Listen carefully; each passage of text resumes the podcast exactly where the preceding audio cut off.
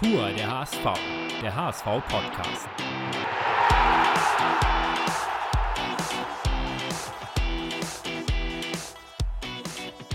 Ende des Monats heißt Podcast-Zeit.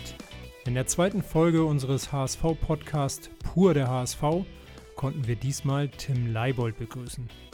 Und der Linksverteidiger hat uns besondere Einblicke in seinen nicht immer geradlinigen, aber daher umso spannenderen Karriereweg gegeben. So verrät er zum Beispiel, warum es seinen Bruder und ihn zunächst immer nur im Doppelpack gab, weshalb er als 13-jähriger Junge auf schmerzvolle Art und Weise beim VfB Stuttgart aussortiert wurde und wie er es über die Oberliga dann doch geschafft hat, obwohl er eine Rückkehr zum VfB zuvor ausgeschlossen hatte. Darüber hinaus spricht Leibold über ein traumatisches Surferlebnis auf Costa Rica, sein spezielles Badezimmerritual an Spieltagen und sein heimliches Talent als Friseur. Unterstützt wird der Podcast vom HSV Fankonto. Dieses spezielle Konto von der Comdirect bietet euch viele Vorteile. So gibt es nicht nur kostenlose Kontoführung, sondern auch ganz besondere HSV-Vorteile. Zum Beispiel die HSV-gestylte Kreditkarte, die ihr zusätzlich zu eurer Girocard bekommt. Dazu könnt ihr euch jetzt als Neukunde 25 Euro Prämie sichern. Und mit jedem HSV-Sieg bekommt ihr noch 1 Euro dazu. Unter allen Kontoeröffnungen bis zum 6. Februar werden zudem 25 mal 2 Tickets für das Derby gegen den FC St. Pauli verlost. Also, schnell mal nachschauen, welche Vorteile es alle gibt und ein HSV-Fankonto eröffnen. Informationen dazu findet ihr unter comdirect.de slash hsvpodcast. So, und jetzt viel Spaß beim Podcast mit Tim Leibold.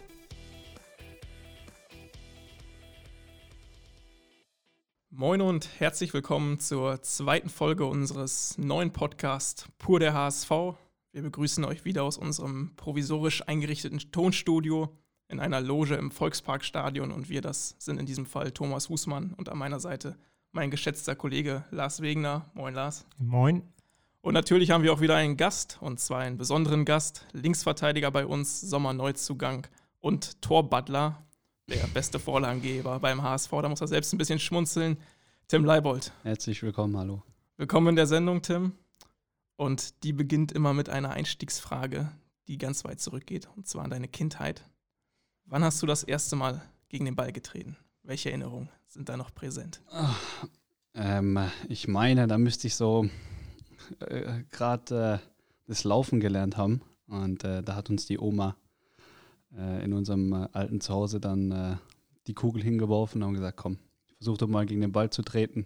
ging weniger gut, aber ich glaube, das waren so die ersten Anfänge für meinen Bruder und für mich, ja. Du sprichst deine Oma bereits an. Die hat ja eine ganz besondere Rolle, wie auch dein Opa. Kannst du uns da mal so ein bisschen mitnehmen? Was heißt, die Oma hat dir den Ball hingelegt? Du hast mal gesagt selbst, das ist eine deiner größten Förderin, Förderinnen, vielleicht sogar Entdeckerinnen. Ja, irgendwie. Ich glaube, bei meinem Vater ging das damals los. Ähm, er war auch so derjenige, als er noch klein war, der viel mit dem Opa unternommen hat und viel mit dem Opa dann äh, ja, auf den Bolzplätzen unterwegs war. Wer weniger der Vater dann. Bei uns war das dann, sage ich mal, zumindest zur Anfangszeit relativ ähnlich, dass wir viel mit den Großeltern äh, auch unterwegs waren und äh, ja, die uns immer mal wieder ein oder zwei Bälle hingeworfen haben. Und äh, das waren so die ersten Anfänge. Natürlich haben wir uns dann, äh, unseren Eltern dann auch viel zu verdanken, die dann viel in unserer Kindheit für meinen Bruder und für mich auch äh, gemacht haben. Aber so die ersten Anfänge ähm, haben wir der, der Oma und dem Opa zu verdanken, muss man schon sagen, ja. Du bist in Böbling groß geworden, 50.000 Einwohner, kleines, ähm, kleine Stadt, äh, südlich, südwestlich von Stuttgart. Äh, bedeutet das auch gleich ein bisschen Haus und Garten? Ähm, wie sah das damals aus? das muss ich einmal revidieren. Also geboren äh, sind mein Bruder und ich Zahnböbingen. Mit der Stadt an sich haben wir aber gar nichts am Hut. Wir sind in der Nähe von Pforzheim, in einem kleinen Ort namens Friolzheim aufgewachsen. Waren vielleicht so, sag ich mal, 6.000, 7.000 Einwohner.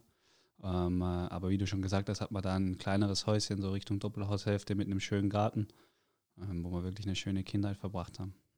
Und du hast einmal erwähnt, es war auch die Waschküche von der Oma, dann ganz konkret. Ja, absolut. Äh, irgendwie hat sie da immer ihre, ihre Wäsche äh, aufgehängt, unsere dreckigen Unterhosen und ähm, hat uns dann da in die ersten äh, ja, Spuren des Fußballs ähm, hineingeholfen. Und ein ganz besonderes Verhältnis hattest du auch zu deinem Bruder, der ist nur 14 Monate älter. Du hast mal gesagt, äh, ihr seid aufgewachsen wie Zwillinge im Grunde Kann man so sagen, ja. Wir, also der Altersunterschied war wirklich ziemlich gering. Und deswegen konnten wir äh, damals schon alles gemeinsam machen. Wenn er mit seinen Kumpels oder mit seinen Klasse äh, kicken war, bin ich mitgegangen. Andersrum war es genauso. Und äh, klar, zur Anfangszeit habe natürlich ich dann viel von ihm äh, profitiert. Äh, gerade auch was die Schule anging und so, konnte ich mir ein, zwei Sachen, weil immer eine Klasse über mir äh, war, ähm, schon gut abschauen. Von dem her habe ich es genossen, der Kleinere zu sein in der Familie. Und von deinem Bruder haben wir auch eine Frage vorbereitet, die er dir stellen möchte. Lieber Timmy, erstmal viele liebe Grüße aus deiner Heimat im Schwabeländle. Meine Frage an dich ist, was denn in Hamburg die leckere Pfannkuchen von der Oma ersetzt und ob es dafür überhaupt einen Ersatz gibt. ja, erstmal vielen, vielen Dank. Äh, Grüße natürlich zurück in die Heimat ähm, äh, muss ich ganz ehrlich sagen, sind ganz schwer zu ersetzen. Nicht nur die Pfannkuchen der Oma, sondern ich äh, glaube, alle Gerichte, die die Oma so auftischt, sind äh, wunderbar und herzzerreißend. Von dem her ähm, gibt es den einen oder anderen Fisch, der mir ganz gut schmeckt. Aber an die Pfannkuchen der Oma kommt leider nichts ran, muss ich sagen. Aber man merkt schon, ihr habt ein besonderes äh, Verhältnis, was auch nur über den Fußball, die Fußballverrücktheit hinausgeht. Vielleicht kannst du das nochmal beschreiben, wie das so auch in dem Alltag sich früher und auch heute noch widerspiegelt? Ähm, äh, ja, wir hatten eigentlich, bis wir zwölf oder dreizehn waren, wirklich eine, eine, eine schöne Kindheit. Ähm, dann gab es ein paar Probleme mit, äh, mit den Eltern, äh, Richtung äh, Thema Trennung und, und, Scheidung und sowas. Und äh, dann war es für uns nicht mehr so einfach, weil es auch wirklich ein schwieriges Alter dann war, gerade in der Pubertät, wo wir uns irgendwo dann selber ähm, zurechtfinden mussten und mal, ja, zwar nicht auf eigenen Beinen stehen mussten, aber trotzdem mal zusehen, dass man auch irgendwo alleine klarkommt. Und so waren wir uns gegenseitig eigentlich immer eine große Unterstützung, äh, egal in welcher Lebenslage. Und das hat sich bis heute äh, fortgeführt. Und äh, ich glaube, da sind wir beide wirklich dankbar, dass wir uns haben, ja. Vor allem war es natürlich auch der Fußball. Ihr habt dann zusammen angefangen bei den Bambinis beim SV Friolsheim. Richtig, genau. Gut ausgesprochen. Und ihr seid zusammen in einer Mannschaft gewesen oder war er dann doch schon. Wir waren, glaube ich, immer zusammen in einer Mannschaft. Ich weiß nicht, wie, wie lange wir dort gespielt haben, echt äh, lange her. Ich weiß nicht, ob es ein, zwei Jahre waren.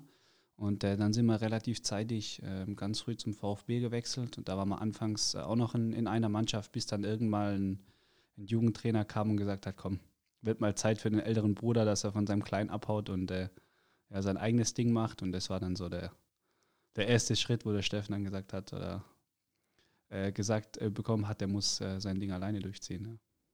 Du sprichst den frühen Wechsel zum VfB Stuttgart an. Das ähm, ist im Rahmen der, des Tages der Talente passiert, wenn ich, äh, oder wenn wir uns richtig vorbereitet haben, im Sommer 2000. Stimmt die Anekdote eigentlich, dass es damals auch hieße, die gibt es nur im Doppelpack, dass euer Vater gesagt hat, wenn nimmt ihr beide Leibolds? Ja, richtig, genau, das stimmt. Ähm, war damals die obligatorischen Jugendtage, die, glaube ich, immer im Mai oder Juni äh, im VfB äh, stattfinden ähm, und damals auch stattgefunden haben. Und da haben wir ganz gut gegen den Ball getreten, mein Bruder äh, sowohl wie ich. Und äh, ja, irgendwann kam dann ein Trainer und hat gesagt, komm, den einen Leibold, den wollen wir. Ähm, dann kam mein Vater schnell dazwischen und hat gesagt, nee, also entweder beide oder gar keinen. Und dann haben wir gesagt, okay, gut, äh, den Kompromiss gehen wir ein. Und dann nehmen wir halt äh, beide mit, mit ins Boot. Und so kam das dann zustande. Was war das für ein Gefühl in so jungen Jahren? Da wart ihr ja gerade sechs, sieben Jahre alt, äh, für den VfB zu spielen. Boah, ich glaube, damals war das äh, schwierig für uns das irgendwie einzuordnen oder einzuschätzen. Für uns war es klar ähm, äh, irgendwo eine, eine riesen äh, Überraschung auch, dass sie gesagt haben, okay, so zwei kleine Jungs aus so einem kleinen Ort, die nehmen wir. Für unsere Eltern war es natürlich sensationell, die dann gesagt haben, guck mal, ähm, unsere zwei Jungs, die dürfen beim VfB kicken oder beim, beim VfB so die in die ersten Fußstapfen treten da als, als äh, kleine Jungs, was das Kicken angeht. Und deswegen haben wir gar nicht so viel drüber nachgedacht. Wahrscheinlich in dem Alter sind wir einfach nur glücklich, dass wir Fußball spielen konnten. Und ähm, ja, ich glaube, unsere Eltern und, und, auch Großeltern waren natürlich stolz wie Bolle, ähm, herum äh, erzählen zu dürfen, dass äh, die Jungs beim VfB kicken. Ja. Wie würdest du das aus heutiger Sicht beschreiben, wo du jetzt ein bisschen älter bist und äh, ja auch noch weiter beim VfB gespielt hast später, kommen wir gleich noch zu, was der Verein für eine Bedeutung für die Region hat, in der du dann unweit aufgewachsen bist? Ja, natürlich ähnlich wie hier. Ich glaube, der VfB hat auch gerade im Süden eine unheimliche Strahlkraft, ist ein, ein super Verein. Ähm, äh, hatten immer einen Bezug zu dem Verein, unabhängig davon, ob wir jetzt da gespielt haben oder nicht. Viele Freunde kommen aus Stuttgart, äh, viele Freunde sind auch VfB-Anhänger, also der Bezug war immer da und wird äh, dadurch, dass die Familie dort in der Nähe wohnt, auch, auch immer bleiben. Von dem her ähm, es ist ein, ein, cooler Verein, ein großer Verein und äh, wir sind natürlich froh, mein Bruder wie auch ich, dass man die Gelegenheit bekommen hat, so früh bei so einem Verein spielen zu dürfen.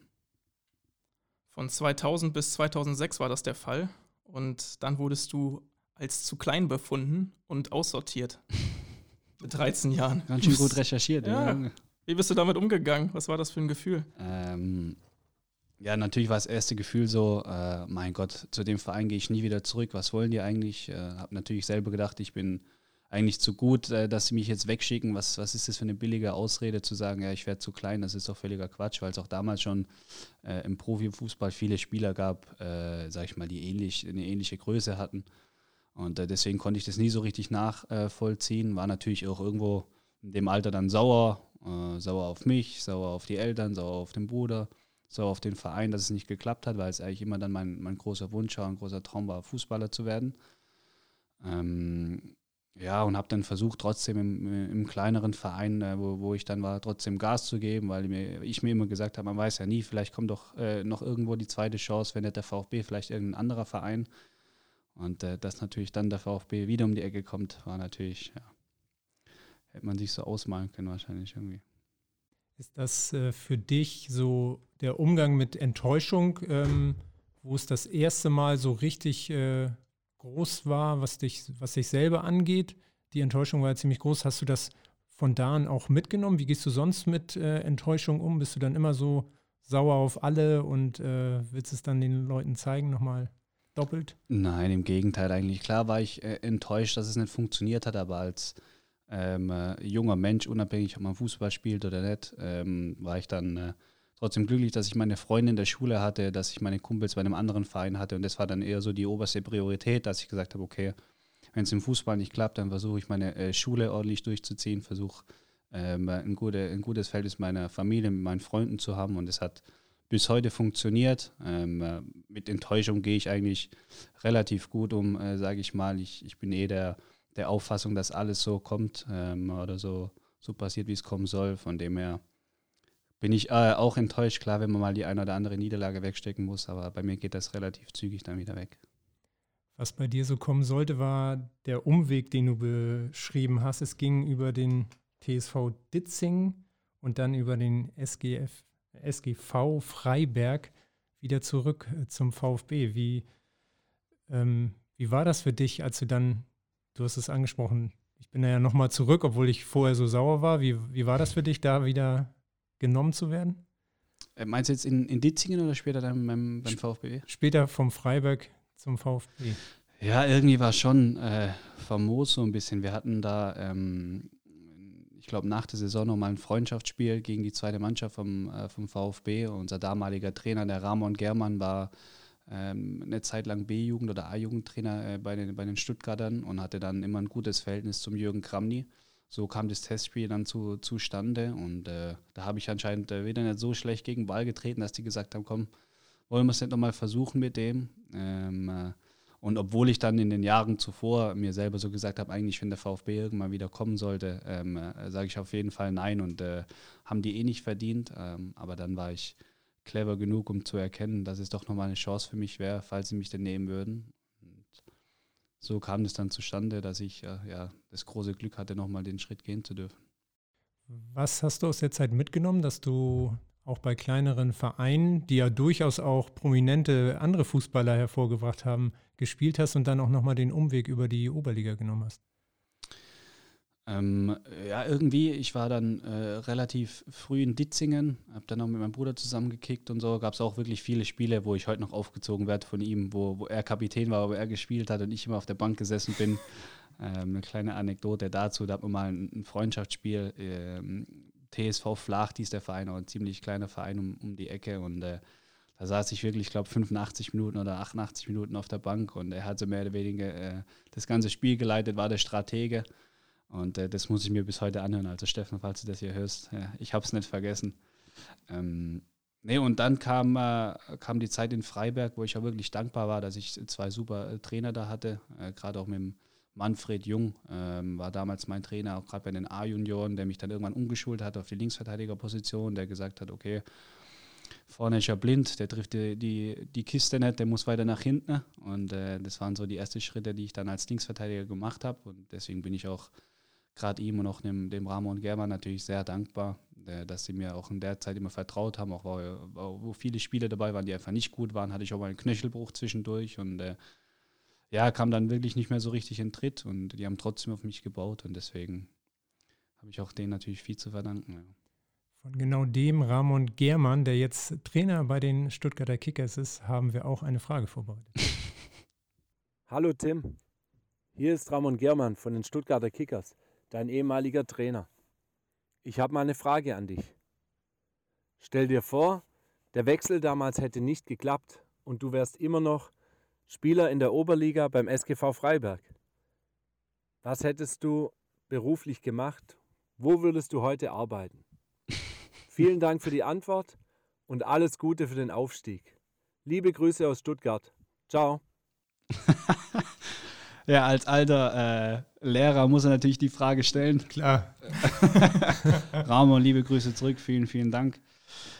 Boah, echt schwierig zu sagen, muss ich äh, ehrlich sagen. Ich habe damals ähm, zwischenzeitlich mit meinem Bruder zusammen mal beim Bäcker gearbeitet oder haben dann Tankstelle gearbeitet, also immer so kleine Jobs gemacht und äh, ja, irgendwie wusste ich nie so richtig, äh, was ich überhaupt machen will, wenn es nach der Schule weitergeht. Ich habe da mein Fachabitur gemacht, ähm, wollte dann äh, ja, irgendwas danach machen, hat aber wirklich keinen Dunst, ob ich studieren soll, ob ich irgendwie eine Ausbildung machen soll. Habe dann mal als Versicherungskaufmann ähm, versucht, mich da irgendwie äh, vielleicht einzufinden, wurde ich aber nicht genommen. Ähm, äh, deswegen, lieber Ramon, wenn du das hier hörst, ich habe echt keinen blassen Schimmer. Wahrscheinlich wäre ich Friseur geworden. Ne? Warum das? Warum Friseur? Ich habe früher mal von, von meinen Freunden und mir selber mir die Haare geschnitten. Und äh, irgendwie waren die äh, so fasziniert, dass sie gesagt haben, komm, falls mit dem Fußball nichts werden sollte, dann mache ich halt einen eigenen Laden auf. Ich meine, sag niemals nie, zu spät, es ist für nichts. Also die waren zufrieden mit Abs dem ja, absolut. Ergebnis. So ist es. Die Mädels standen Schlange bei denen. das ja die Hauptsache. Ähm, stehst du heute noch im Kontakt zu ihm? Zu Ramon? Ja, ab und zu. Gerade an Geburtstagen oder gerade Weihnachten, Neujahr oder so, ähm, schickt man mal eine WhatsApp rüber oder gerade wenn ein Wechsel stattfand oder irgendein besonderes Ereignis, irgendein, ja, ein, ein großer Sieg anstand, ähm, dann teilt man schon mal seine Glückwünsche mit. Von dem her bin ich froh, dass auch der Kontakt äh, gerade so auch in der Form noch besteht. Ja. Er hat uns auch erzählt, dass ähm, er dir das auch besonders gegönnt hat und auch ja so ein bisschen natürlich dir nicht im Wege stand, dass er, dass du nochmal vom VfB dort auch äh, beobachtet wirst und äh, dann am Ende wechselst. Was hat er dir insgesamt noch so mitgegeben auf dem Weg, wenn du sagst, er war einer der großen Förderer auch? Ähm, ich glaube, so speziell jetzt war, war, wahrscheinlich gar nichts, war eher die Art und Weise, wie er dann mit mir umging. Ähm, da waren auch viele Spiele dabei in der Oberliga, wo ich dann auf der, auf der Bank saß, ähm, wo er mir gezeigt hat, okay, mit der Leistung im vorigen Wochenende, so geht es einfach nicht. Äh, dann habe ich manchmal zu ihm gesagt, okay, dann spiele ich nicht, dann versuche ich äh, mein Glück in der zweiten Mannschaft ähm, am Tag darauf. Dann habe ich da in der Kreisliga A mit, ich weiß nicht, 18 Jahren oder 19 Jahren gekickt. Ähm, äh, aber gegen, gegen kleinere Vereine gespielt, A. Falterbach. Ähm, ja, und irgendwie ähm, hat, er, hat er trotzdem immer an mir festgehalten. Äh, unabhängig davon, ob dann der Wechsel äh, nach, nach Stuttgart, ähm, ob er geklappt hätte oder nicht, glaube ich trotzdem, dass er weiterhin an mir festgehalten hätte, auch wenn ich in, in Freiburg geblieben wäre. Äh, von dem her, ja, habe ich mich wirklich immer sehr, sehr gut mit ihm verstanden. Er ist ein super feiner Mensch und deswegen ja, bin ich froh, dass ihm, es ihm gut geht und dass er mir die Chance nicht verbaut hat, da ähm, ja, wieder zum VfB zurückkehren zu dürfen. Es ging ja dann am Anfang ganz gut los beim VfB. Du bist äh, da auch für die zweite Mannschaft äh, geholt worden, saß aber ganz früh auch auf der Bank äh, bei den Profis, konntest ein bisschen reinschnuppern in den, in den Bereich. Wie sind deine Erinnerungen daran, an diese Zeit, äh, der, vor allem in der zweiten Mannschaft? War irgendwie alles sehr turbulent, ähm, gerade die ersten Monate. Ich kam frisch äh, aus der Oberliga, da haben wir viermal in der Woche trainiert, am Wochenende äh, ein, ein, Spiel gehabt, habe nebenher meine Schule gemacht. Dann äh, war es gerade so der, der, der Cut in meinem Leben, die Schule war fertig, äh, was mache ich jetzt? Dann äh, kam das Angebot vom VfB, haben gesagt, okay, das will ich versuchen. Dann war auf einmal nur noch der Fußball da, die, die Schule war weg. War dann schon irgendwo auch eine Umstellung für mich, weil ich das so nicht kannte, am Tag zweimal zu trainieren und ja, vor allem jeden Tag zu trainieren, am Wochenende immer unterwegs zu sein. Ich wollte eigentlich meine Kumpels sehen, deswegen war es anfangs schon eine Umstellung und es ging dann irgendwie so zügig und ich habe mich äh, so gut angepasst am Anfang, dass ich weiß gar nicht, wer damals äh, Trainer war, ich glaube Thomas Schneider äh, beim, beim VfB, dass der dann gesagt hat, okay, komm, ähm, der hat drei Monate ganz ordentlich gespielt bei, äh, bei den Amateuren und äh, ich weiß nicht, wer damals auf der, auf der Linksverteidigerposition gespielt hat bei den Profis. Ich, äh, ich glaube, Molinaro war es oder Arthur Boca, dass er gesagt hat, den nehmen wir doch mal mit in den Kader. Und äh, dann war ich zweimal dabei, durfte da mal reinschnuppern und das war für mich dann äh, irgendwo schon eine, eine, fremde Welt, weil ich gesagt habe, sag mal, vor knapp äh, vier Monaten hast du noch drüber nachgedacht, irgendwas anderes zu machen, eine Ausbildung zu machen. Ähm, und jetzt sitzt du hier bei, bei den Profis auf der Bank und darfst vor ja, dich vor 50.000 Leuten warm machen. Das war schon verrückt. Ja. Ramon Germann hat uns einen speziellen Satz auch zu dir gesagt, den ich sehr bemerkenswert fand. Er sagte, Tim Leibold ist jemand, so hat er dich damals eingeschätzt, der sich in jeder Mannschaft schnell dem Niveau und auch, also nicht nur der Mannschaft anpasst, sondern auch dem Niveau anpassen kann. Ähm, würdest du das auch unterstreichen? Ja, wenn man jetzt äh, die Hinrunde hier beim HSV nimmt, dann wahrscheinlich schon. Äh, mir ist wirklich nicht schwer gefallen, mich da zu integrieren, unabhängig jetzt davon, äh, ob ich jetzt viel gespielt habe oder hätte ich auch nicht viel gespielt, wäre ich trotzdem ein Typ, äh, Typ Mensch, der, der da keine Probleme hat mit äh, den Menschen hier und äh, den, den Jungs klar äh, zu kommen. Von dem her lief das bei mir reibungslos ab, hier beim HSV, genauso wie in Nürnberg als auch beim, beim VfB. Und ich glaube, ich bin da so ein, so ein offener Mensch und so eine offene Person, die da wirklich keine Probleme hat, mit den äh, Jungs schnell klarzukommen. Hat er recht, der Rahman, muss man sagen. Zweite Zeit beim VfB, hast du jetzt angerissen und ein bisschen beschrieben. Erste Mal Bundesliga-Kader, neue Welt, spezielle Welt.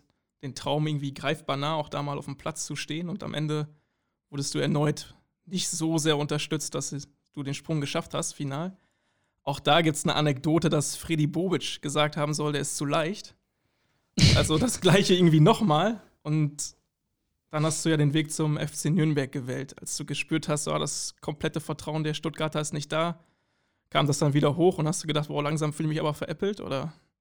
Also, was, also ich habe damals wahrscheinlich viel Döner gegessen, dass ich zu leicht gewesen wäre, das stimmt wahrscheinlich nicht. Wo ihr das aufgegriffen habt, das ist natürlich jetzt äh, äh, mir fremd. Keine Ahnung, was da der Grund dafür war, dass sie gesagt haben, ähm, äh, die schenkt mir das Vertrauen noch nicht. Vielleicht wäre es in den Jahren danach so, so gewesen. Nur ich war der Meinung, wie es dann oft ist, auch bei jungen Spielern, äh, die dann ziemlich schnell äh, daran schnuppern durften, wie es ist, in der Bundesliga äh, mal dabei zu sein. Und das, das wollte ich dann. Und das wollte ich dann auch relativ zügig. Und äh, vielleicht hat mir da auch ein bisschen die Geduld gefehlt. Vielleicht war ich einfach noch nicht so weit. Und der, der VfB oder gerade die Verantwortlichen haben das anders gesehen. Haben gesagt, der Junge, der braucht noch ein, zwei Jahre. Ähm, haben mir dann trotzdem einen Vertrag angeboten wo ich dann wirklich lange überlegt habe, was, was ich machen soll, ähm, ob ich den Tra Vertrag verlängern soll oder doch äh, meine Chance woanders suchen soll. Und ähm, ja, irgendwann kam das dann mit, mit Nürnberg zustande äh, und da habe ich wirklich nicht lange überlegt, dass ich gesagt habe, okay, das ist so ein, so ein riesen Traditionsverein, der mir die Chance ermöglicht, dann in der zweiten Liga äh, spielen zu dürfen, weil ich einfach die Chance und die Wertschätzung beim VfB nicht gesehen habe und äh, mir die Wertschätzung irgendwo gefehlt hat, äh, dass sie auf die eigene Jugend verstärkt setzen.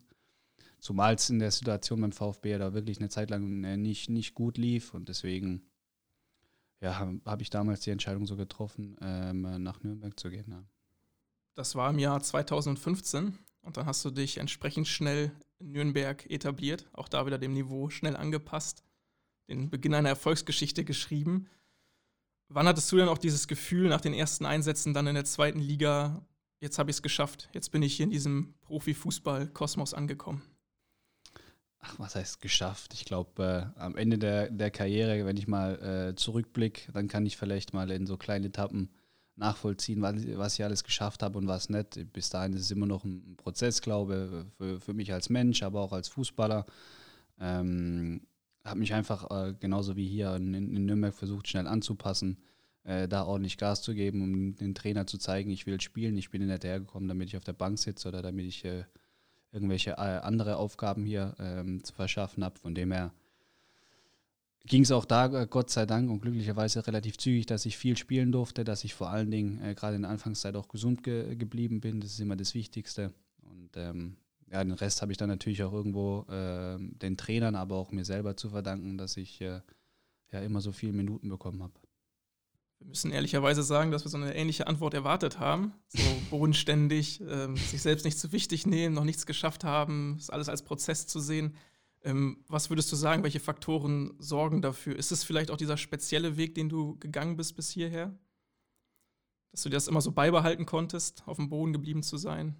Ja, mag schon sein. Ich glaube, die Familie ist natürlich da auch immer ein, ein wichtiger Faktor, äh, Entschuldigung, ein wichtiger Faktor, ähm, die mich da immer am, äh, am, am Boden halten. Genauso meine, meine Freundin, ähm, die mir dann schon nochmal sagen, wenn es nicht so gut läuft, ey, du hör mal zu, mach dir jetzt keinen Kopf und so, so, so Tage gibt es manchmal, aber jetzt so nach den Jahren bin ich da auch äh, selbst reflektiert genug, um, um einschätzen zu können, ob ich jetzt heute ein gutes Spiel gemacht habe oder nicht. Und ich weiß auch ganz genau, wenn, wenn ich kein gutes gemacht habe, ist in sieben Tagen wieder die Chance, äh, das Ganze anders zu machen. Ähm, von dem her hänge ich das Ganze oder versuche es einfach nicht, nicht zu hoch zu hängen. Ähm, Fußball ist mein Leben, es ist, ist alles für mich. Äh, es macht mir unheimlich viel Spaß und ich freue mich, dass ich noch viele Jahre spielen kann. Trotzdem gibt es auch äh, manchmal wichtigere Dinge im Leben und das versuche ich mir immer vor, vor Augen zu führen. Und deswegen bin ich bisher mit der Schiene eigentlich äh, ja, ganz gut gefahren und äh, auch glücklich, äh, dass ich solche Menschen, solche tolle Menschen an meiner Seite habe, die mir dann auch immer ehrlich ins Gesicht sagen können, äh, wenn was passt und äh, wenn es mal nicht passt. Ein ähm, Mensch von denen, die auf, dich auf deinem Weg begleitet haben, war auch ein ehemaliger Mitspieler vom 1. FC Nürnberg, äh, der Kapitän Hanno Behrens. Das war, mir schon, der, das war mir schon fast klar, ja. Der auch ja, mit dir auch im Grunde nicht nur Fußball erlebt hat, wie wir herausgefunden haben und an seiner Frage auch hören. Denn die hat er auch. Moin Leibel, hier ist dein Lieblings-Travel-Buddy Hanno. Ich weiß ja, dass du immer unglaublich gerne mit mir in den Urlaub fährst. Deswegen meine Frage an dich. Hast du dein Surftrauma, was du dir damals in Costa Rica zugezogen hast, mittlerweile verarbeitet? Und ich würde gerne noch eine zweite Frage hinterherhauen. Wann darf ich mich wieder darauf freuen, mit dir in Urlaub zu fahren? Das war mir sowas von klar, dass diese äh, Frage jetzt von Hanno hier äh, ankommt. Hanno, erstmal vielen Dank. Äh, liebe Grüße zurück nach Nürnberg. Das Lustige an der ganzen Sache ist, ich glaube, der Hanno hat vor ein paar Wochen, Monaten äh, einen Podcast aufgenommen in, in Nürnberg, wo ich ihm eine Frage stellen durfte und die war natürlich eins zu eins dieselbe, deswegen okay. konnte ich mich so ein bisschen darauf einstellen. Ja, lieber Hanno, ähm, wahrscheinlich muss ich die Geschichte jetzt kurz erzählen. Wir waren zusammen äh, im Winterurlaub in Costa Rica. Ähm, er, äh, zwei Kumpels noch und, und ich waren dann eine Woche unterwegs und äh, war wirklich super schön. Waren so die ersten Anfänge für mich und für einen anderen Kollegen, äh, auch gerade was das Surfen anging, weil wirklich auch ja, super Bedingungen da für uns waren. Der Hanno ist da schon ein bisschen weiter, der war schon äh, ja, öfter mit äh, seinen Jungs da ähm, an verschiedensten Orten der Welt, um, um das Surfen auszuprobieren. Und ähm, sind wir eines Morgens sind wir dann äh, raus in, in, ans Meer, beziehungsweise nachmittags war es, Entschuldigung, sind wir, sind wir ans Meer raus. Und äh, es waren wirklich gar keine Wellen äh, zu sehen. Und äh, wir sind da rausgepaddelt, jeder mit seinem Surfbrett äh, wir waren wirklich enttäuscht, weil einfach äh, keine Wellen äh, zustande kamen. Und äh, dann kam auf einmal dieser komische Moment, wo es anfing ja, zu winden. Und ähm, auf einmal fingen die Wellen an. Und ich als unerfahrener Surfer wusste natürlich überhaupt nicht, wo rechts und links ist. Ähm, und äh, ja, versuchte mich dann irgendwie immer wieder zurückzukämpfen an, an Land, weil ich auch wirklich keine Welle bekommen habe, weil ich einfach nur schlecht darin war und immer noch schlecht darin bin, muss ich ehrlicherweise sagen. Und äh, ich habe so mehr oder weniger äh, jede Welle äh, in, ins Gesicht bekommen, bin wirklich nur äh, unter Wasser gewesen, habe dann irgendwo den Hanno gesehen, der 20, 30 Meter neben mir war, äh, war, immer geschrien, Hanno, komm bitte, hilf mir doch, mein Junge und so. Und der meinte nur, nee, nee, nee, er surft jetzt die nächste Welle an, an Land so ungefähr. Und das war so ja, die Anekdote, dass ich äh, fast in Costa Rica ertrunken wäre, weil er mir nicht geholfen hat. Also jetzt ist es aufgedeckt. Sehr nee. schön. Und äh, die zweite Frage war, äh, wann wir wieder in Urlaub gehen. Ja, ich hoffe natürlich äh, im Sommer, ähm, dass wir uns da wieder sehen, egal wo, egal wann. Und äh, ein paar Tage mit dir gemeinsam wäre natürlich äh, ja, ein Traum. Costa Rica ist äh, auch nicht das übliche Reiseland gleich. Ähm, bist du jemand, der, der sich, der da auch so ein bisschen Reiseverrücktes guckt, schaut, ähm, wo es noch interessante Orte gibt? Oder war das jetzt mehr auf äh, Hannos Idee, oder? Nee, absolut. Ich bin da wirklich äh, ein Mensch oder der, der auch ein Faible dafür hat, ähm, neue Orte äh, irgendwie zu entdecken, weil ich finde, das ist auch irgendwie ja, den Schädel so beisammenhält, immer die neue Eindrücke, die man dort äh, sammeln darf, auch wirklich äh, neuen Input dann irgendwie zu kriegen, finde ich einfach schön und äh, allgemein finde ich es schön zu reisen, gerade auch mit der Freundin viel unterwegs zu sein. Das ist einfach ja ein Ding, das ich mir auch dann äh, nach der Karriere irgendwie ans Herz legen will, einfach äh, so viel wie möglich von der Welt zu sehen, alle möglichen Orte mal abzuklappern. Mein Bruder ist da genauso, der wirklich viel, viel unterwegs ist, auch jetzt das Bergsteigen für sich entdeckt hat. Also ich weiß nicht, wer uns das in die, in die Wiege gelegt hat. Äh, der Vater war es nicht, der hat immer Probleme mit dem Meniskus, der kann es nicht gewesen sein. Der Opa wahrscheinlich auch nicht, der hat Probleme mit dem Rücken. Deswegen war es wahrscheinlich drei, vier Generationen vorher. Ähm, äh, aber nee.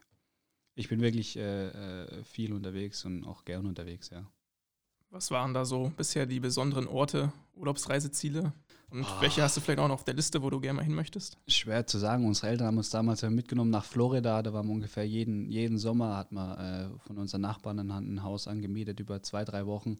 Das war wirklich immer tolle Urlaube, muss man sagen. Aber ansonsten boah, echt schwierig zu sagen, was ich jetzt so äh, speziell als schönsten Ort für mich ähm, praktizieren würde. Ich finde Südafrika ist eine äh, äh, ein unheimlich schönes äh, Reiseziel. Gerade wir waren in Kapstadt mal im VfB im Trainingslager über zehn Tage, wo ich wirklich auch nur schöne Erinnerungen daran habe. Wir waren letztes Jahr, äh, beziehungsweise vor zwei Jahren, auch mit den Jungs zusammen auf, auf Bali im Urlaub. War, war eine super schöne Zeit. Letztes Jahr war Mauritius. Also es gibt so viele schöne Orte, dass es schwierig, eine rauszupicken und zu sagen, das ist das Schönste, außer natürlich hier in der Silvesterallee.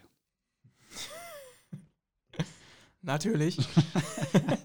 Brauchst du dann im, im, Urlaub auch immer Action? Also muss dann was anstehen? Surfen jetzt? Je nachdem, im Sommer dann schon, äh, weil man da wirklich auch mal ein paar Wochen Zeit hat, ähm, irgendwelche anderen äh, Scheiß zu machen und nicht immer über Fußball nachzudenken. Im Winter ist wieder was anderes, da versucht man dann doch wirklich die Woche äh, zu nutzen und äh, ja, einfach mal runterzufahren. Äh, Im Sommer bin ich da für jedes Spektakel zu haben. Ähm, also bisher ist es uns äh, im, im, Urlaub noch nie langweilig geworden. Ich glaube, das wird in Zukunft genauso sein. Und auch immer sportlich. Und auch immer sportlich, ja. Also irgendwas muss ja natürlich immer auch äh, gegeben sein, egal ob es jetzt die Wellen sind, ob man Squash spielen kann, Tennis spielen kann.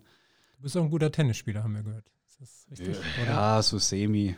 ähm, alles in Ordnung, sag ich mal. Ich habe früher zusammen mit meinem Bruder im Verein gespielt, äh, als wir noch jünger waren. Und, auch äh, noch. Neben dem Fußball noch. Ja, deswegen ein bisschen, glaube ich, wenn man mit den Dreh mit dem Ball mal raus hat, dann äh, fallen einem die anderen Sportarten ähm, auch nicht mehr so schwer. Man merkt schon, wir, wir driften so ein bisschen ins Persönliche ab, äh, haben jetzt einmal die Reiseverrücktheit durchgespielt, wissen, dass du auch ein durchaus, glaube ich, begabter Tennisspieler bist und was auch beim Privateinblick bei dir nicht fehlen darf, ist, glaube ich, der Musikgeschmack. Hast du uns schon mal verraten. Großer Schlagerfan. Erzähl doch da auch einmal die Geschichte, die dahinter steckt. Großer Schlagerfan, sage ich jetzt mal, ist jetzt ein Tick wahrscheinlich zu übertrieben. Ich mag Schlager an sich. Ähm, äh, höre auch wirklich gern Schlager, gerade wenn ich im Auto sitze. Äh, die Geschichte dahinter ist, äh, dass, dass meine Eltern früher wirklich viel Schlager gehört haben. Meine Mutter äh, ein absoluter Schlagerfan ist und damals auch war. Und da sind wir oft äh, nachts, äh, ähm, abends an der, an der Terrasse gesessen und die Mutter hat mal wieder eine neue Scheiben aufgelegt. Und das hat sich dann irgendwie so eingeprägt. Die, die Scheiben, die höre ich oft heutzutage auch noch gern. Von dem her erinnert mich das auch immer wieder an die, an die Jugend von damals. Und ja, es sind irgendwie so schöne Gedankengänge, die man dann während so Lieder hat, ja. Wir hatten eben die Frage von Hanno Behrens. Äh, da vermischt sich ja so ein bisschen äh, privat und beruflich. Wie ähm, ist das für dich, so auch Freunde im Fußballbusiness zu haben, die das dann auch so, so, so etwas mitmachen? Es ist natürlich nicht immer einfach, glaube. Ähm, damals war es auch eine Situation, äh, der Hanno war war ledig genauso wie ich. Wir hatten ähm, nichts mit irgendwelchen ähm, anderen Personen zu teilen, sondern ähm, konnten uns da voll auf den Fußball konzentrieren und die Chemie zwischen uns, die hat dann einfach gepasst. Wir haben uns dann so, so gut verstanden und natürlich auch so viel erlebt, muss man sagen, in den, äh, in den vier Jahren in Nürnberg. Ähm, so viel äh, Ups, aber auch so viel, so viel ähm, ja, negative Dinge, die dann einfach zusammenschweißen. Das ist so, wir haben, glaube ich, weiß nicht, wie oft äh, zusammen auf dem Platz gestanden. Ich glaube, mit keinem anderen Spieler war ich, war ich so oft äh, auf dem Platz aktiv. Und äh, das hat dann einfach immer gepasst. Wir hatten dann dieselben Interessen, ähm, dieselben Kumpels drumherum. Und deswegen ist es äh, schön, so einen so einen Freund dann auch auf dem Platz äh, haben zu dürfen, weil es, glaube ich, heutzutage nicht alltäglich ist. Ähm, ja, aber hier ist es relativ ähnlich. Äh, ich komme wirklich so, super gut klar mit den Jungs und äh, ja, bin einfach äh, nur glücklich, dass ich da sein darf. Ja. Ein weiterer guter Kumpel ist, glaube ich, Sebastian Kerk gewesen aus Nürnberg, mit dem du immer noch Kontakt hast. Mit dem hast du sogar mal zusammen gewohnt. Ist das richtig? Ist sogar richtig, ja. Die Anfangszeit, ähm, als er, er wurde, glaube ich, ausgeliehen nach Kaiserslautern, ich weiß nicht, 2016, 2017 und äh, als er dann wieder, wieder zurückkam, hat er, glaube ich, drei, vier Monate, äh, durfte bei mir einziehen und durfte die Wäsche machen okay. für einen Zehner. Nee, ähm, hat er die Anfangszeit bei mir gewohnt, ist auch ein, ein ganz, ganz feiner Kerl, ähm, mag ich richtig arg, haben immer noch äh, ständig Kontakt. Und äh, ja, ist einfach schön, dass äh, solche Dinge auch über den Fußball hinaus weiter existieren, dass man trotzdem, auch wenn man nicht mehr in derselben Mannschaft spielt, immer noch äh, gut miteinander befreundet sein kann, auch wenn man jetzt ja, äh, Gegner in der, in der gleichen Liga sind. Ähm, nichtsdestotrotz ist auch, das auch cool, wenn man weiß, okay, man spielt gegen die Jungs, äh, kann dann vorher ein paar Kleinigkeiten austauschen oder ein bisschen, ja, ein bisschen sticheln, ist doch immer schön sowas sich nochmal beim Kochen unterhalten. Ja, so, der Thermomix macht Ja, der Thermomix. Ähm, er hatte damals sogar eine längere Verletzung, äh, Achillessehnenriss, glaube ich, und zu der Zeit hat er bei dir gewohnt. Hast du ihn dann, dann noch besonders unterstützt? Ähm, ja, natürlich. Ich glaube, für, für alle, ähm, klar, auch, auch für ihn selber war es natürlich ein Riesenrückschlag, war natürlich auch eine Riesenverletzung. Und dadurch, dass es äh, auch mein, der oder einer meiner dicksten Kumpels ist, äh, auch für mich irgendwo ein Verlust, gerade auch auf dem Platz und in der Kabine. Und deswegen äh, war ich dann schon zuständig dafür, eben auch immer wieder aufzubauen äh, und, und äh, an so zu führen, dass es einfach weitergeht, ähm, dass er die Situation nicht mehr ändern kann und dass ich äh, in der Situation immer für ihn da bin. Und das hat er, glaube ich, ganz gut gemeistert und er war auch froh, dass er zu dem Zeitpunkt wahrscheinlich auch nicht alleine war, immer alleine rumhängen musste, sondern dass, dass er da einen hatte, der ihn die ganze Zeit genervt hat. Von dem er ging die Zeit wahrscheinlich relativ schleppend für ihn vorbei, aber trotzdem hat er es ja Gott sei Dank wieder gesund auf den Platz geschafft.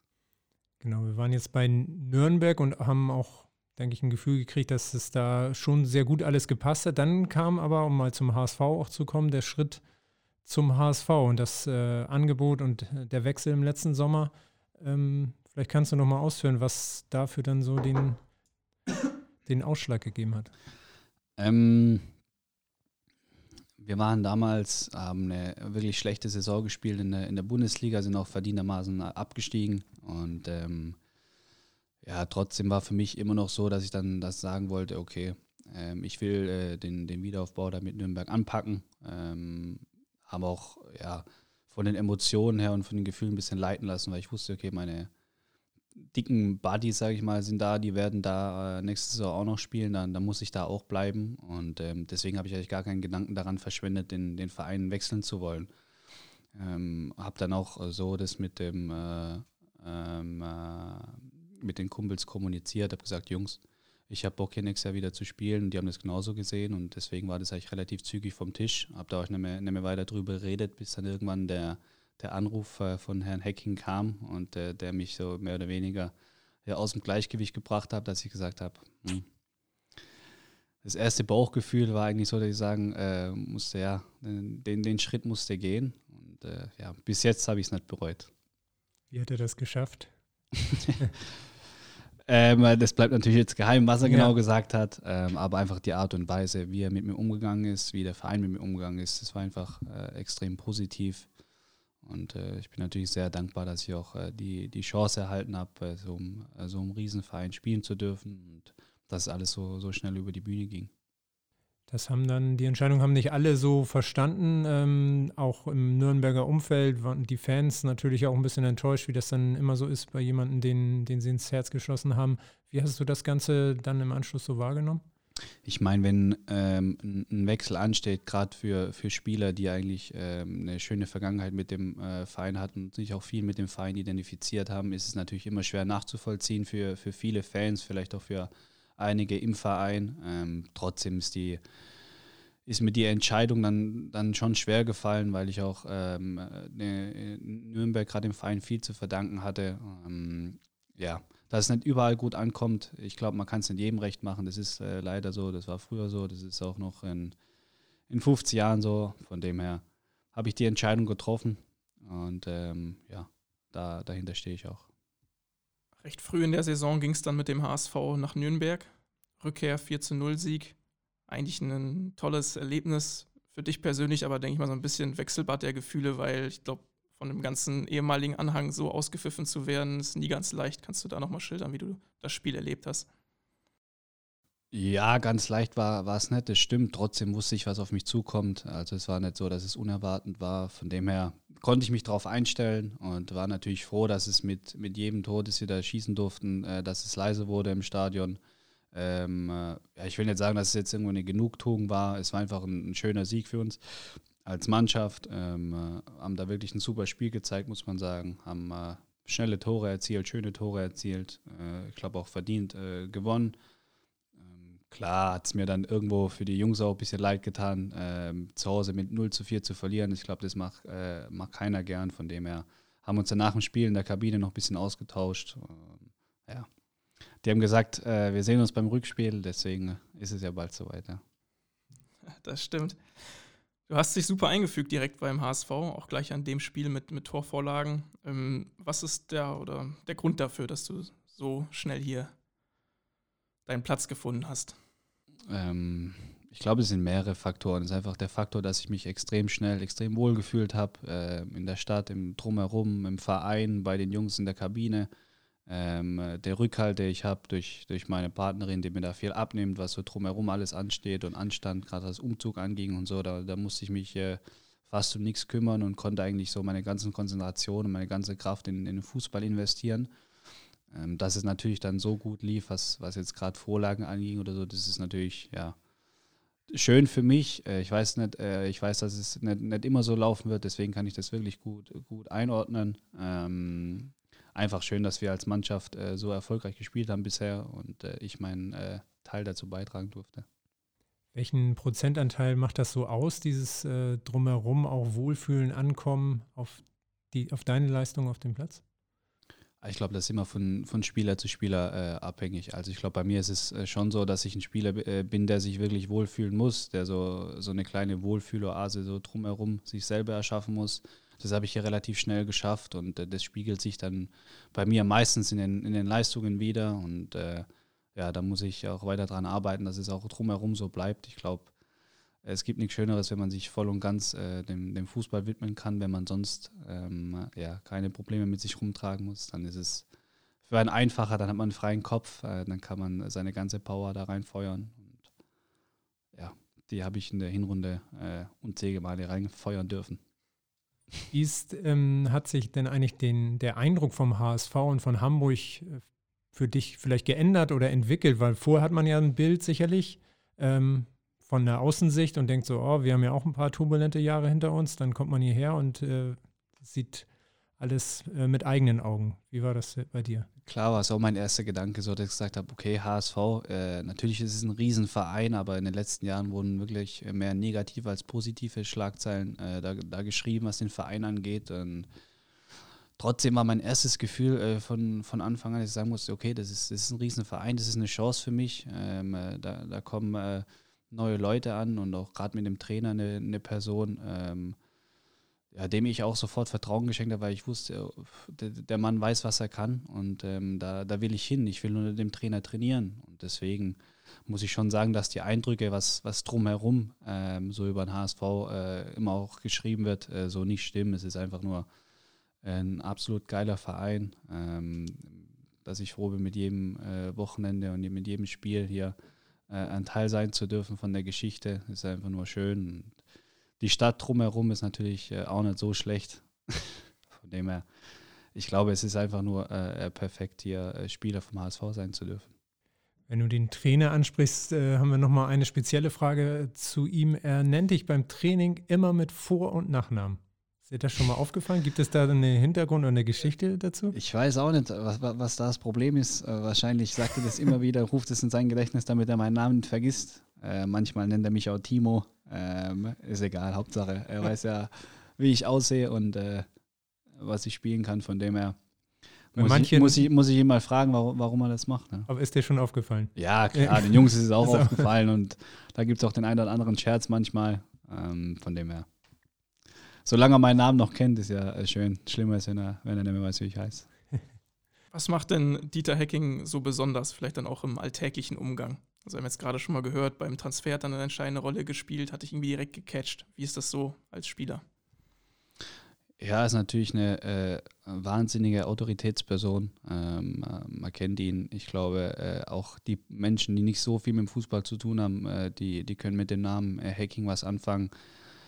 Ähm, ja, ich glaube, er, er beurteilt auch das äh, neben dem Fußball die, den Menschen ganz gut. Er kann das ganz gut einschätzen, wie es in den Jungs vorgeht. Ähm, und ich glaube, das ist das so was, was, was es ausmacht. Er betrachtet da den Spieler nicht nur als Figur auf dem Schachbrett, sondern es kann auch drumherum ein bisschen äh, emotional einschätzen, äh, was da gerade in dem Spieler vorgeht.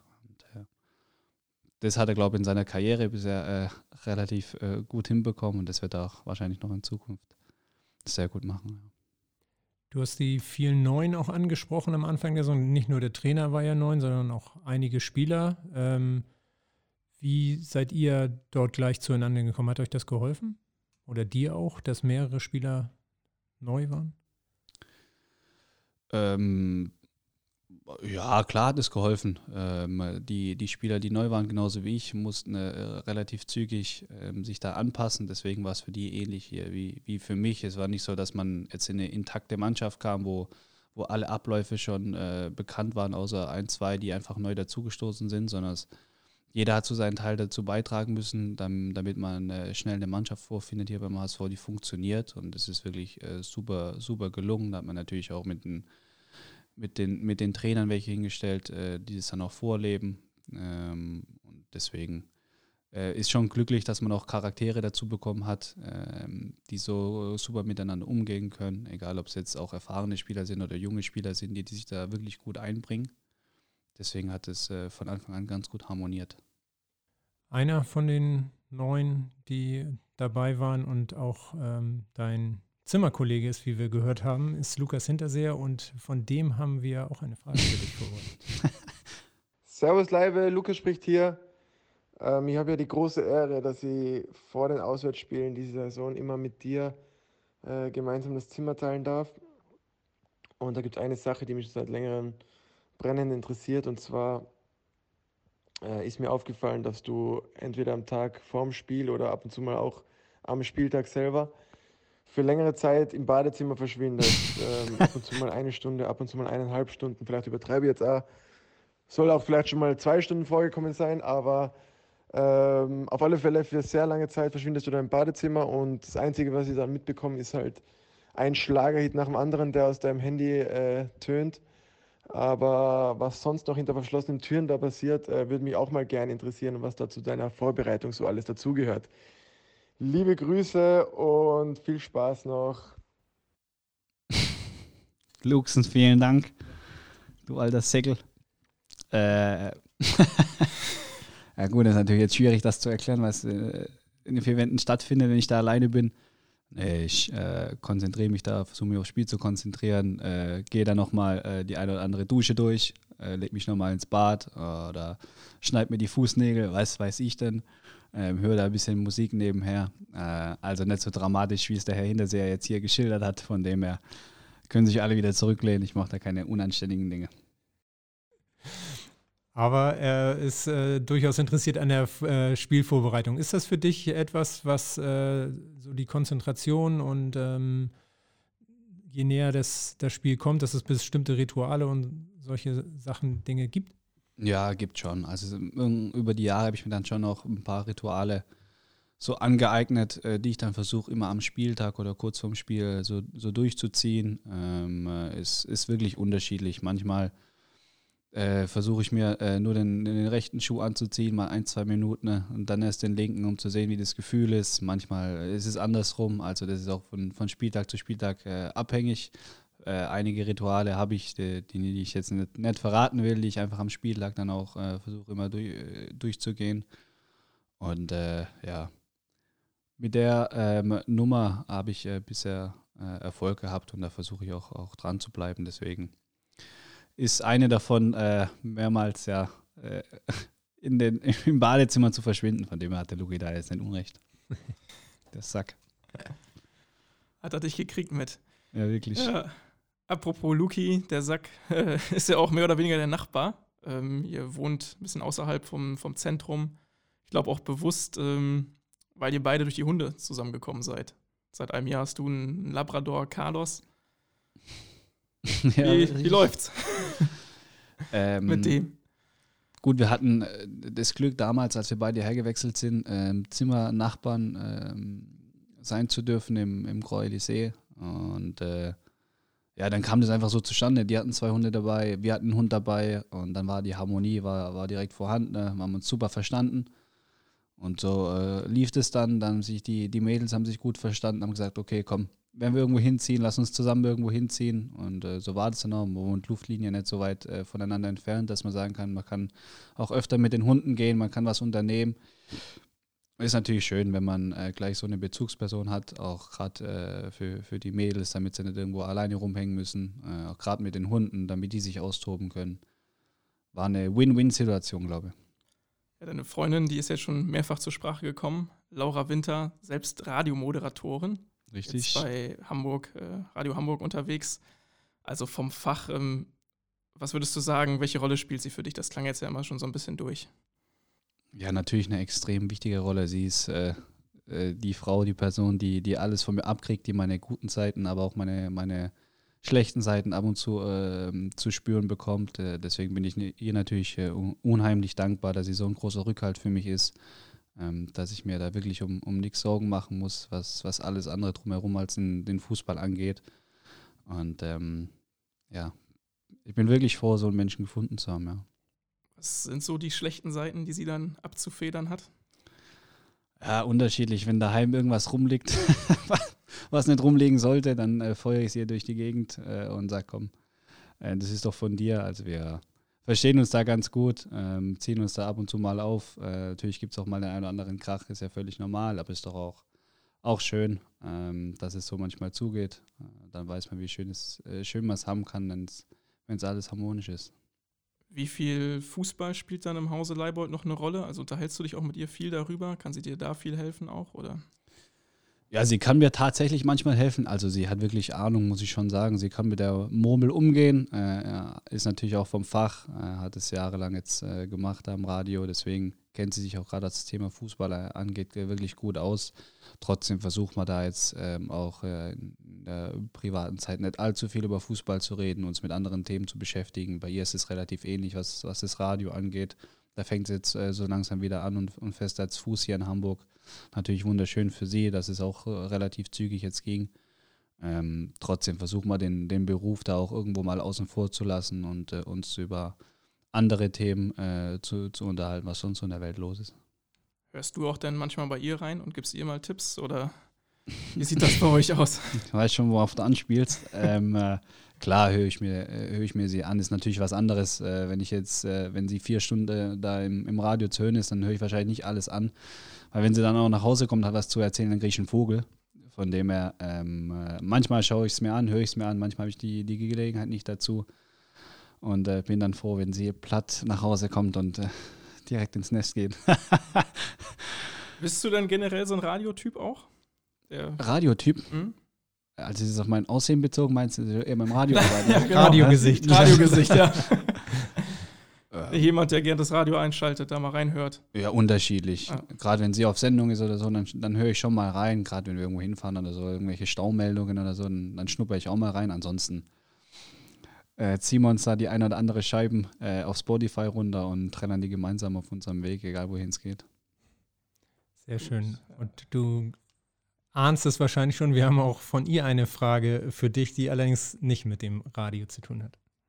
Hallo Timmy, ich würde gerne von dir wissen, wen du in der Familie am witzigsten findest, über wen du am meisten lachen musst. Ja, eigentlich würde ich jetzt sagen, über mich selber, aber kann ich natürlich jetzt nicht sagen. Ähm, deswegen ist äh, sie natürlich äh, zusammen mit unserem Labrador Carlos auf äh, Platz 1 Beziehungsweise auf Platz 2 wahrscheinlich, auf Platz 1 dürfte der Opa stehen, äh, weil dem, bei dem ist natürlich alles scheiße, egal was es ist. Wenn man Final gewinnt, ist auch alles scheiße und darüber haben wir uns jetzt so ein, äh, ja, so ein Running Gag entwickelt, dass wir sagen müssen, okay, egal was der Opa sagt, das ist eh immer lustig, von dem er kriegt den Pokal der Großvater. Dicht gefolgt von euch zwei. Vielen, vielen Dank. Das hat sie auch so ungefähr vorausgesagt, dass der Opa doch äh, einer ist, über den man immer lachen kann, immer einen Spruch hat. Ja, absolut. Wie so Großeltern halt sind, äh, die vieles einfach immer negativ sehen und früher war doch eh alles schöner und besser und äh, früher waren die, die Spiele schöner und äh, da hat man das 4 zu 0, äh, ja, hat man viel besser gespielt und, und dann doch noch 8 zu 0 gewonnen, von dem her. Ist es doch schön, wenn man einen Opa hat, der uns da immer wieder auf den Boden der Tatsachen zurückholt. Ein anderer, der euch oder dich vielleicht auch auf den Boden zurückholt, zumindest auch immer live dabei ist, ist dein Papa. Wie wir gehört haben, ist der auch mittlerweile mit einer Dauerkarte beim HSV ausgestattet. Selbstverständlich, klar. Und verfolgt jedes Spiel, fährt hier immer hoch. Richtig.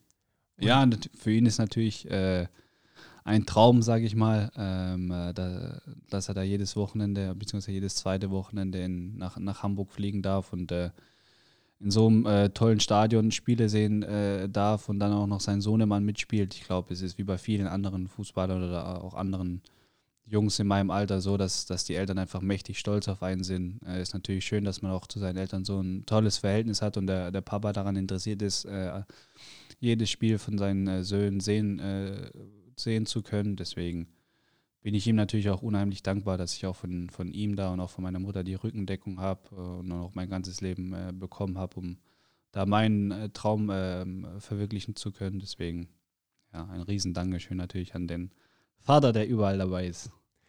Du hast uns im anderen Gespräch mal verraten, dass er sogar den Norden richtig schätzen und lieben gelernt hat, dass er das hier auch drumherum richtig toll findet und sich vorstellen könnte, hier theoretisch auch hinzuziehen. Ja, hatte, mal, hatte mir mal so gesagt. Ähm, ich glaube, es kann er sich wirklich vorstellen, weil Hamburg einfach eine wunderschöne Stadt ist. Es ist ja so, äh, wir wohnen ja ganz in der Nähe von Blankenese und äh, das ist so ein, ein, kleines Örtchen, wo er wirklich schon des Öfteren äh, zum Spazieren unterwegs gewesen ist und sich da so pudelwohl fühlt, dass er gesagt hat, er kann sich wirklich mal vorstellen, äh, später hier, hier hochzuziehen und einfach das Ganze nochmal aus einem anderen Blickwinkel betrachten zu können. Und äh, ja, wir freuen uns, dass er jedes Wochenende da ist und äh, ja, manchmal auch auf den Hund aufpasst. Wie ist das für dich selber? Du stammst ja aus dem südlicheren Gefilden hier im Norden mit viel Wasser und ja, der nordischen Mentalität. Absolut äh, in Ordnung, die Jungs. Nein, hatte ich da gar keine Anpassungsprobleme, aber was äh, das Umfeld anging, was die Stadt anging, was die Menschen anging, ist einfach schön, wenn man am Wasser leben kann ähm, wenn, man, wenn man die Chance dazu hat, ähm, hat einfach nochmal eine ganz andere Lebensqualität. Natürlich ist es im, ist es im Süden oder gerade da, wo man aufgewachsen ist, äh, auch, auch wirklich schön äh, gewesen für mich. Ähm, trotzdem ist es auch wieder eine neue Herausforderung, eine neue Stadt, ähm, neue äh, Menschen, die man kennenlernen darf. Und ich glaube, ja, das schärft immer meine Sinne, wenn ich dann mit Menschen zu tun haben darf, die ich einfach nur nicht kenne, die äh, persönliche Dinge zu erzählen haben, was sie so im Leben äh, oder was sie so widerfahren haben. Deswegen es ist rundum äh, ein, ein super Gesamtpaket. Das ist, äh, ja, ich würde sagen, ein schönes äh, Schlusswort gewesen. Ähm, wir haben auf jeden Fall auch den Menschen Tim Leibold ein bisschen mehr kennengelernt und näher kennengelernt. Vielen Dank für die Zeit, die du dir gerne. genommen hast. War sehr, ja, ähm, spannend, sich über deinen Lebensweg äh, so ein bisschen zu unterhalten. Viele gute Anekdoten dabei. Vielen Dank. Wir hoffen, du hattest auch ein wenig Spaß. Und Selbstverständlich. Mit euch zwei Chaoten immer. Sehr gut. Können wir nur zurückgeben? Ja, das war's soweit mit unserer zweiten Folge. Vielen Dank fürs Zuhören und äh, bis zum nächsten Mal, wenn wir uns wieder melden mit dem Podcast Pur der HSV. Bis dahin, nur der HSV.